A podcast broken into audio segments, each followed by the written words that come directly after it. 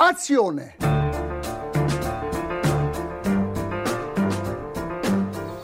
Euh, J'aurais un petit mot à dire sur ce film, mais pas maintenant. Il n'y a vraiment pas de quoi à rire. hein. C'est vraiment un lavé ce film. Vous voyez, c'est très bouleversif. Vous trouvez pas ce film formidable? Moi, si. J'ai eu tellement pitié du malheureux monde. Madame, je n'écrirai rien sur ce film, c'est une merde. Un très beau film, euh, on n'est rien à foutre, mais c'est un très beau film. On vit une époque formidable, Michel. Tous les jours, on en a plein les yeux. C'est là Bonjour, bonsoir à toutes et à tous. Vous écoutez le Comptoir du cinéma, votre émission d'actualité cinématographique uniquement sur Transistor. Et aujourd'hui, ici au studio de Transistor, on parle du nouveau film de Martin Scorsese avec vos critiques euh, Lucie et Nathan. Bonjour à tous les deux. Bonjour. Grande annonce avant de commencer, puisque pour celles et ceux qui ne seraient pas encore au courant et qui auraient donc échappé aux opérations communication offensives et moins réussies de la com de la web radio, nous sommes en podcast sur Spotify, Deezer, Apple Podcast et pas YouTube Music, désolé. Donc vraiment, vous n'avez plus d'excuses pour ne pas nous écouter régulièrement ni partager le comptoir du cinéma autour de vous. Voilà. Mais bienvenue donc pour ce nouvel épisode du comptoir du cinéma et penchons-nous sans plus attendre sur Killers of the Flower Moon, le dernier film de Scorsese, donc son sixième avec Leonardo DiCaprio et dixième avec Robert De Niro. Film historique adapté de La Note américaine de David Gran, un ouvrage de non-fiction qui racontait l'histoire des meurtres des Indiens Osage. Sur cette base, Scorsese va donc raconter l'histoire, qui est une histoire réelle, hein, du jeune Ernest Burkhardt, c'est DiCaprio, qui arrive dans le comté d'Osage chez son oncle, King Bill Hale, c'est De Niro, que le spectateur découvre vite n'être pas l'ami inconditionnel des Osage qu'il prétend être, et ce, alors qu'il leur offre beaucoup de biens, qu'il est le mécène de beaucoup de choses et parle impeccablement leur langue. En effet, Hale a un vaste plan pour capter l'immense fortune de ces Indiens dont la réserve se trouve sur des terres pétrolifères, fortune qu'il estime devoir revenir aux Blancs. Et ce plan consiste à marier les femmes Osage à des hommes blancs, de préférence de sa famille, et en faisant ensuite profiter les hommes en question de l'héritage par un système de meurtres et d'élimination. Ernest euh, tombe amoureux, et c'est important de vraiment préciser ce point-là, et épouse alors Molly, c'est Lily Gladstone, qui est assez fabuleuse, euh, l'une des plus riches héritières de la ville, et va devoir composer entre cette nouvelle vie de famille et les injonctions de son oncle, odieusement manipulateur. Ces meurtres, qui s'étendent sur une dizaine, quinzaine d'années, marquent d'une tâche sanglante l'histoire des États-Unis d'Amérique, histoire aux répercussions toujours contemporaines, puisque ces meurtres vont faire l'objet de l'une des premières enquêtes du Bureau of Investigation, le FBI, donc ici incarné par euh, l'agent euh, Jesse Plemons, qu'on a notamment vu dans l'épisode USS Callister de Black Mirror. Et, euh, et enfin, le film se conclura par un procès. On notera d'ailleurs que c'est le troisième procès en cinq épisodes du Comptoir du cinéma. Bref, c'est un peu dur de résumer ce film fleuve. Hein. 3 ans- 3h30, c'est tout de même très long, mais à mon avis très nécessaire pour comprendre les mécanismes psychologiques à l'œuvre dans ce film, qui, à mon avis, et sincèrement, est un très grand film. Qu'en avez-vous pensé? Et on commence par Lucie. Alors, euh, moi, je le résumerai autrement. Déjà, je dirais que nous suivons la vie d'une petite merde du début à la fin, sous l'emprise d'une autre immense raclure, dans quête quasi mystique de l'argent, cette malédiction du peuple Osage, un or noir du pétrole, sale dès le début et surtout lorsqu'il est touché par les blancs. Le sujet est original, on n'a pas une histoire d'amour interdite entre une femme indienne et un homme blanc, mais plutôt les rouages et les mécanismes monétaires qui sont à l'œuvre à cette période-là et qu'on connaît beaucoup moins aussi, où le sang pur est celui de la richesse et où le racisme ne ressurgit que pour justifier le crime. Belle mise en scène, belle performance. Mais euh, ce film m'a permis de me poser la question suivante et je me suis dit comment, comment créer un enjeu sur 3h20 quand le personnage n'évolue pas et qu'il reste passif euh, dans le mal? Comment, comment créer un enjeu dans les scènes? Comment créer une tension? Comment faire en sorte qu'on soit happé dans ce qui se passe Même euh, toutes les conversations entre lui et De Niro, moi pour le coup, euh, je pense que j'ai très vite lâché l'affaire en fait. Et les crimes s'enchaînent dans une absurde tragique qui ne fait que tirer un soupir en permanence euh, pour ma part. Mais ça reste un grand film. Après, je trouve que il manque quand même un vrai problème d'enjeu narratif du fait de son protagoniste. Je sais pas ce que vous en avez pensé. Attends. Euh, bah, moi, je, je trouve que sur le plan narratif euh, ou quoi, euh, je vois pas trop euh, ce qui pourrait. Enfin, j'ai pas l'impression qu'il manquait euh, quelque chose ou quoi. J'ai l'impression qu'en fait, le film, euh, il n'y a pas grand chose qu'on pourrait lui reprocher sur le plan euh, de la, de la, euh, réalisation, quoi, euh, que ce soit au niveau de l'écriture, de la mise en scène, sur le plan technique, sur le plan de la performance. Enfin, vraiment, tout est. Enfin, c'est un Scorsese, quoi, donc c'est très minutieux, c'est au cordeau. Mais euh, je trouve que c'est pas forcément. Enfin, c'est peut-être un Scorsese qui, je trouve, manque un petit peu. euh, bah, d'un petit supplément d'âme euh, en fait Euh, parce que euh, voilà oui comme vous l'avez dit c'est un très grand film enfin c'est c'est une grande fresque enfin dès le premier plan on a un premier plan qui une espèce de, de, de un plan à, la 2001 l'Odyssée de l'espace genre où enfin voilà dès la première image on sait que ça va être un film vraiment c'est une espèce de film total quoi il y a, y a aussi cette idée dans le fait que je pense que enfin je sais pas si c'est juste moi pour le coup et le fait de me dire que Scorsese commence à vieillir ça me rend nostalgique mais euh, j'avais un peu l'impression d'une espèce de film somme de sa filmographie il y a plein de il y a une espèce d'imagerie de, tous ces autres films qui me revenaient en tête euh, sur certains plans euh, donc je trouve que ouais, le film en termes de, mise en scène est quand même remarquable dans la composition des plans, dans les, le montage, ou enfin les plans séquences, et puis surtout le jeu est quand même. C'est vrai que les acteurs sont tous impeccables.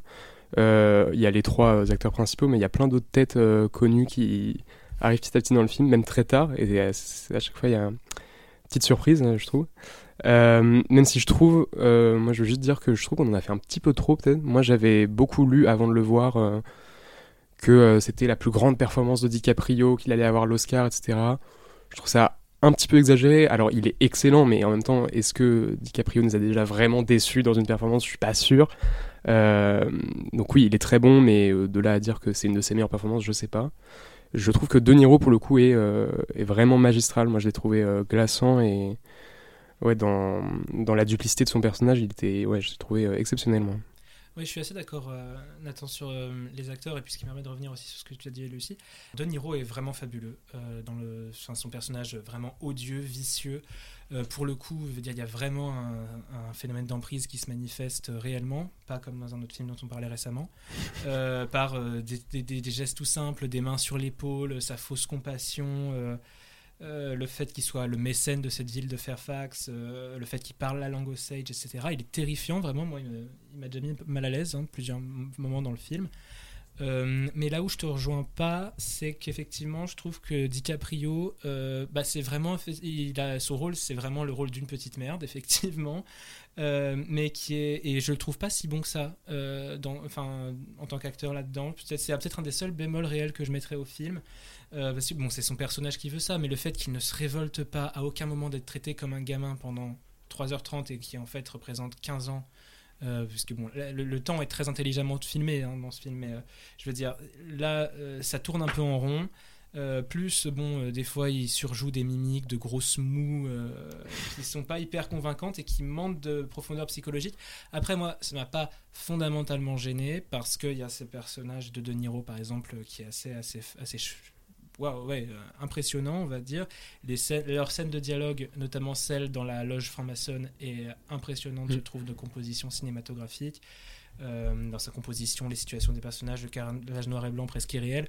Mais euh, je trouve pas qu'effectivement DiCaprio ce soit sa plus grande performance euh, du tout. Oui, euh, moi je vous rejoins. hein, DiCaprio, bon, le personnage est exécrable, donc aussi, euh, à un moment, même DiCaprio, on en a marre. Puis il est un peu trop vieux pour le rôle, je trouve. Oui. Enfin, on lui a donné un. Voilà, il est censé être euh, un peu BG quand même. Bon, et il fait toujours la grimace. Et je trouve que la scène d'intro nous voit un personnage qui n'est pas celui qu'on va avoir le reste du film, Mm. qui est une espèce de brute. euh, un peu raciste, euh, un peu tout hyper brutal, enfin qui est attiré par la violence. Il y a une scène de combat dans la rue. Directement, il dit euh, moi ce que j'aime c'est l'argent. Enfin, on est vraiment planté comme ça. Ouais.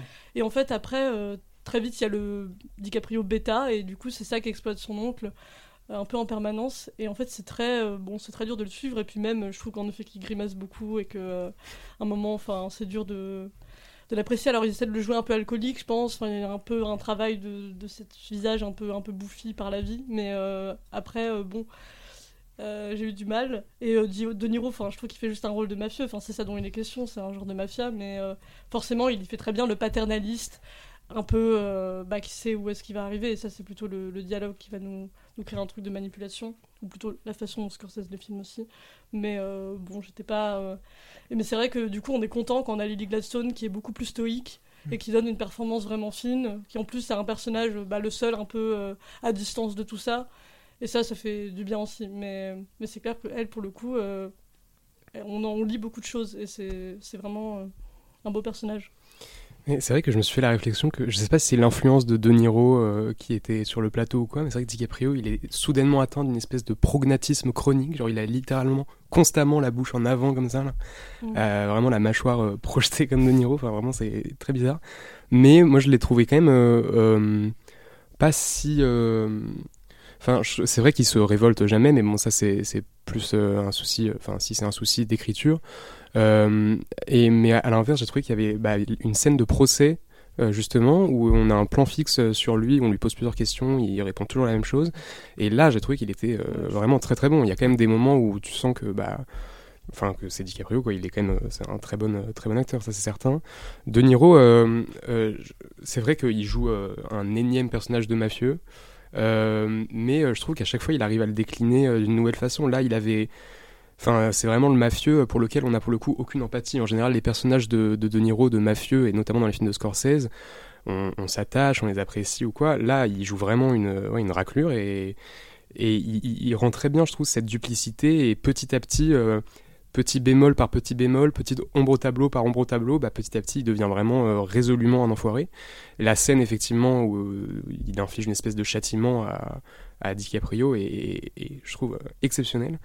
Et, moi, je, ouais, il m'avait pas aussi marqué en tant que vraiment antagoniste profondément glaçant depuis, je crois, les nerfs à vif, les nerfs à vif de Scorsese déjà, il était déjà terrifiant. Alors c'était encore euh, l'étape euh. au-dessus, c'est vrai, c'était encore l'étape au-dessus. Il jouait littéralement un, Ouais. un, un serial killer, mais ouais, non, je l'ai trouvé très bon euh, là-dedans. Et sur euh, Lily Gladstone, elle est excellente, effectivement, et elle, elle a une sobriété par rapport aux deux autres qui est assez louable et qui fait du bien à certains moments du film. Et je trouve quand même que, euh, et ça pour le coup, c'est plus un problème de, je pense, de scénario, euh, elle est pas suffisamment, à mon avis, mise en avant. Euh, je trouve que il y a quand même sur les trois heures de film, il y a peut-être une heure et demie où elle est juste dans son lit à vomir. Enfin, c'est un peu dommage. Et euh, bah, même si c'est un ressort scénaristique très important dans le film mais euh, je trouve que c'est pas forcément la meilleure façon de la mettre en valeur. D'autant qu'il y a hum, des espèces de ressorts de mise en scène pour la mettre en avant. Il y a à plusieurs moments des espèces d'apartés avec des gros plans sur elle et une caméra subjective pour qu'on ait son point de vue où elle parle en voix off, etc., pour montrer avec une certaine ironie tragique à la fois son acuité et euh, son impuissance face euh, à ce qui se passe. Mais finalement, des moments comme ça, il n'y en a que deux sur les 3h30 de film, donc euh, je trouve qu'il n'y en a pas assez pour que ça structure vraiment le, récit. Et ouais, j'ai trouvé ça un peu dommage, le traitement qui est fait de son personnage. Non, oui, et puis c'est effectivement c'est d'autant plus dommage que le mariage comme enjeu du crime ici bah, déploie des, des, des enjeux, des questions de genre qui sont pas toujours entièrement euh, exploitées, je dirais. Euh, oui, c'est ça. Par exemple, le, le mari là, qui capte deux des sœurs, qui... Oui. on sait pas trop comment ça se passe. Est-ce Oui. qu'il a un, un pouvoir de, de charme sur elle? Est-ce que- Ils expliquent à un moment que plus ou moins on s'entend qu'il bat sa femme un peu, puisque Oui. Lily dit qu'elle veut rester avec eux.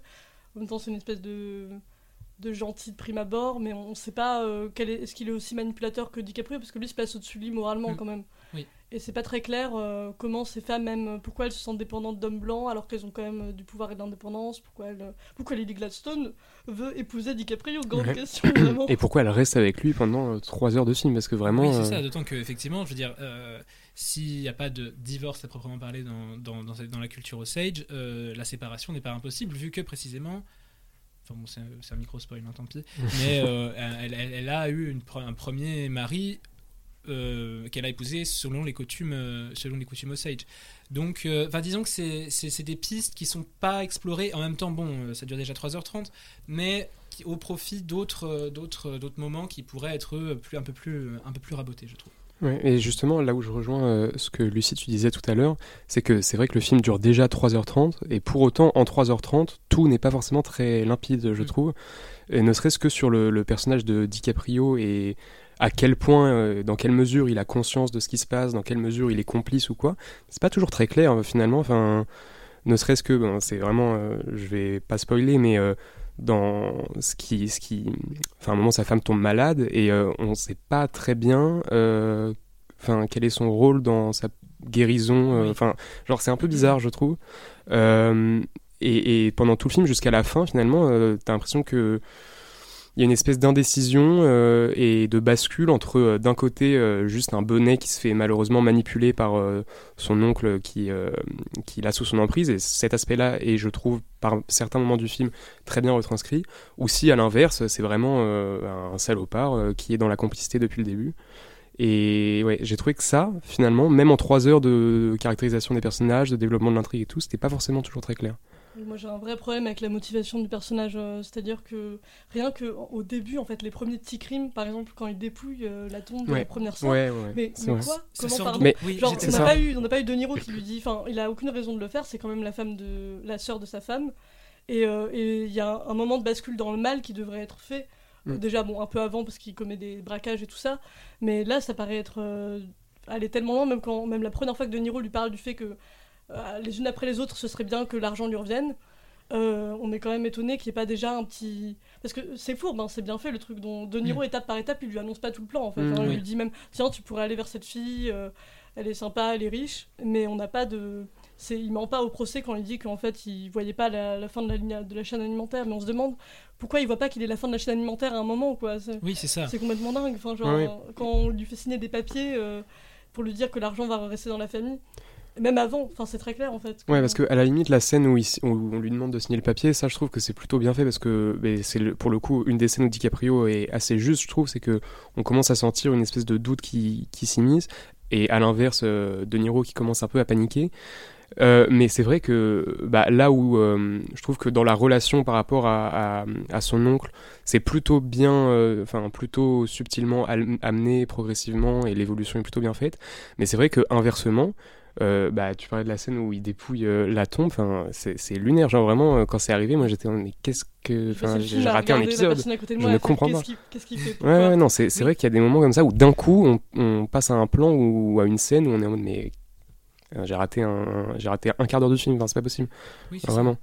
Mais euh, bah alors moi ce qui euh, comment dire était presque gênant aussi à un moment enfin de, du film c'est euh, que euh, tout le tout le- tout au long du film euh, le mal triomphe absolument et euh, et, euh, est inarrêtable en fait et euh, mais alors c'est euh, on est un peu partagé parce qu'il y a, il y a cette vraie réflexion sur le mal, euh, qui est une réflexion en fait d'ailleurs assez euh, spirituelle, spiritualiste, Mm. Euh, et en même temps une, euh, et en même temps bah, euh, Enfin, il n'y a pas. il, y a, il est juste montré comme tel, il n'y a vraiment aucun contrepoint pour l'arrêter. Donc, certes, ce sont les faits réels, mais euh, la- le, le- le scénario ne, comment dire, le laisse couler tel quel presque, dans un sens. Je sais pas si, je sais pas si c'est très clair ce que je. Ouais, c'est vrai. moi, ça m'a pas. Ça ouais. m'a. Ouais, mais moi, Ouais, ça m'a pas forcément dérangé. Je trouve que c'est. Enfin, c'est vrai que c'est un, c'est un choix, je pense. euh, C'est un parti pris de vraiment montrer euh, cette espèce de lente euh, descente aux, aux enfers. euh, Mais. Mais ça m'a pas forcément euh, euh, dérangé que. Enfin, c'est vrai que le mal triomphe est jusqu'à la fin. Il y a cette espèce d'épilogue euh, à la fin qui est très. euh, Enfin, on va pas spoiler, mais qui est assez inattendu, je trouve, de la part de Scorsese. Oui. Et que j'ai trouvé euh, assez, assez, assez bien euh, comme manière de conclure le film. Oui. Euh, et c'est vrai que jusque-là, euh, vraiment, euh, c'est le mal qui triomphe absolument et résolument.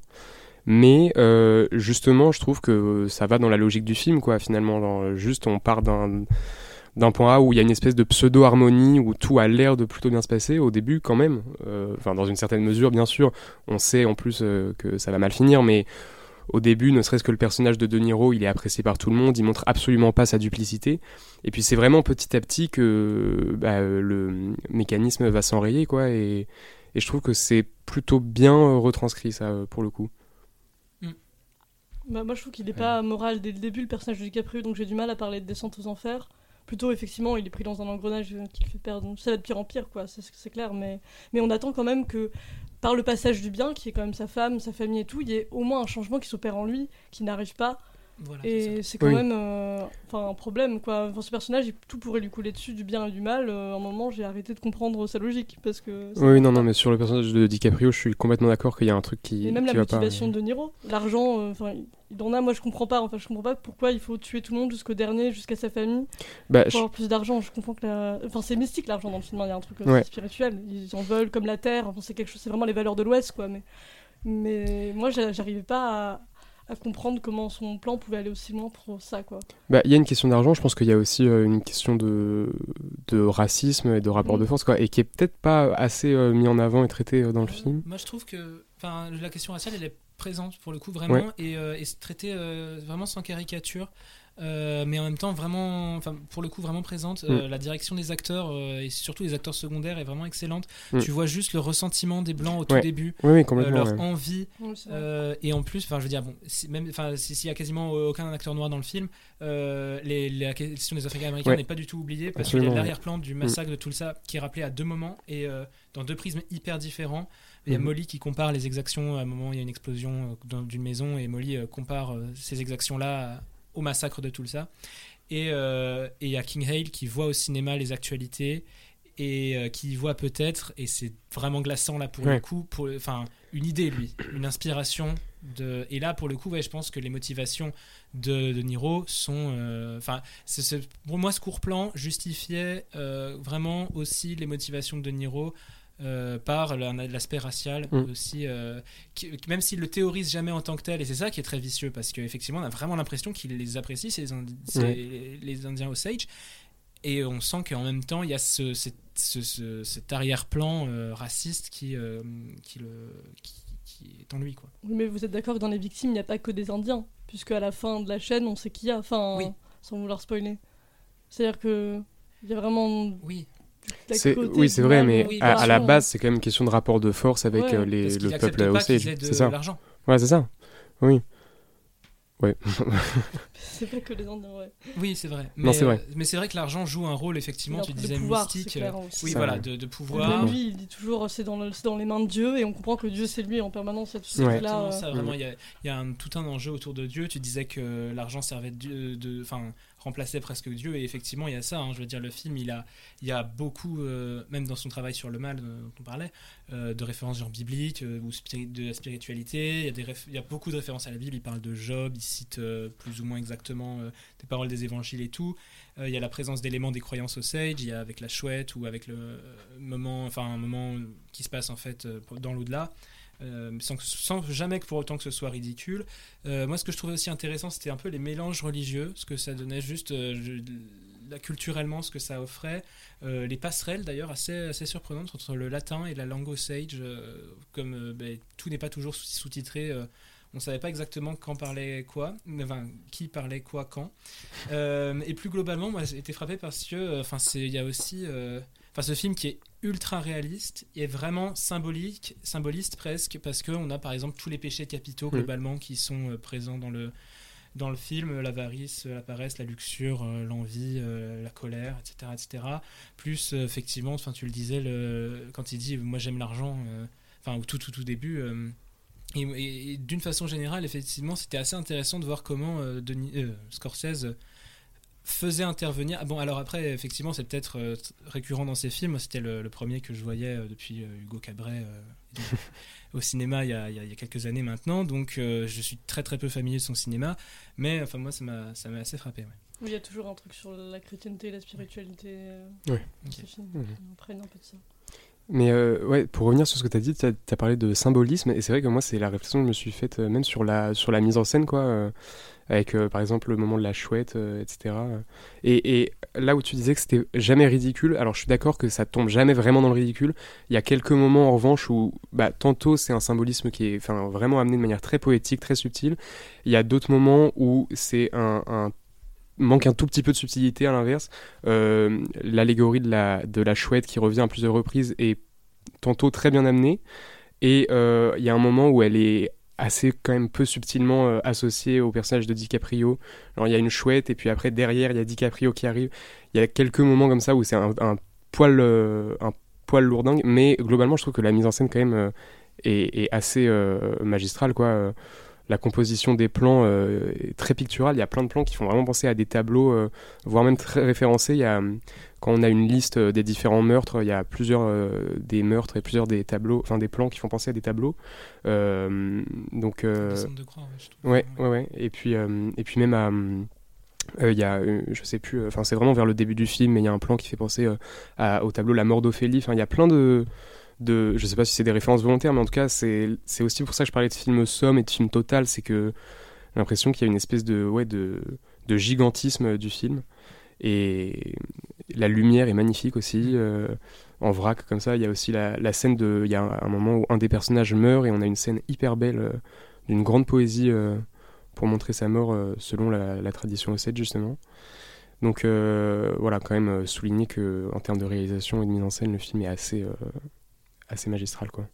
En tout cas, oui, ça se voit qu'il y a une envie de documentation de la part de Scorsese Mm. et de parler de ce peuple-là. euh, ça, ça se sent que l'histoire l'a interpellé puisque c'était le versant, euh, un versant de l'histoire indienne qu'on n'a pas forcément. Absolument. La musique est pas mal euh, non plus. Alors moi, mon péché mignon, c'est la musique country, donc je suis peut-être un peu biaisé, mais je trouvais que la musique était vraiment pas mal. Ah ouais, justement, il y a eu des Euh, moments.